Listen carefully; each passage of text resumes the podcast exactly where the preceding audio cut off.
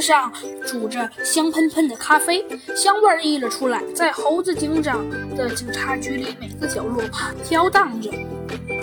小鸡墩墩不由得流了流口水，但咖啡现在还没有整好。正当小鸡墩墩准备上前把咖啡端起来的时候，忽然传来了一个声音：“猴子警长，你好啊！”猴子警长一惊，急忙回头一看，放下了手中的报纸。原来不是别人，正是老虎警官。哎，我刚一进门呢，听到您和这个……哦哦，对，我想起来了，这这只小鸡叫做小鸡墩墩。啊，对对，刚听到您和小鸡墩墩要喝咖啡，就顺便进来了，而且嘿嘿，还顺便给你们带了一瓶。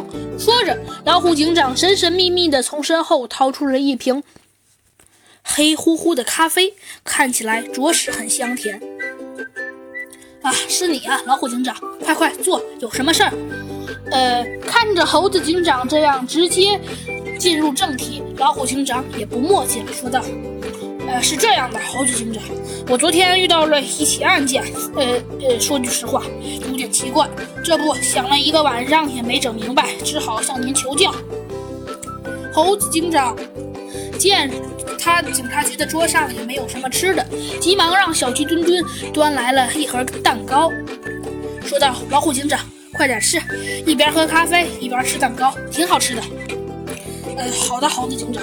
老虎警长也并没有吃，只是干干的放在那里，说道：“呃，昨天晚上我们接到了一个报警电话，城郊有客来旅馆发现了连环失窃案，在不到半小时的时间里，这家旅馆二楼四个房间被盗。财物，你猜损失了多少？”猴子警长皱了皱眉头，并没有回答。呃，确实。你可能猜不出来，财物居然损失高达了十几万元。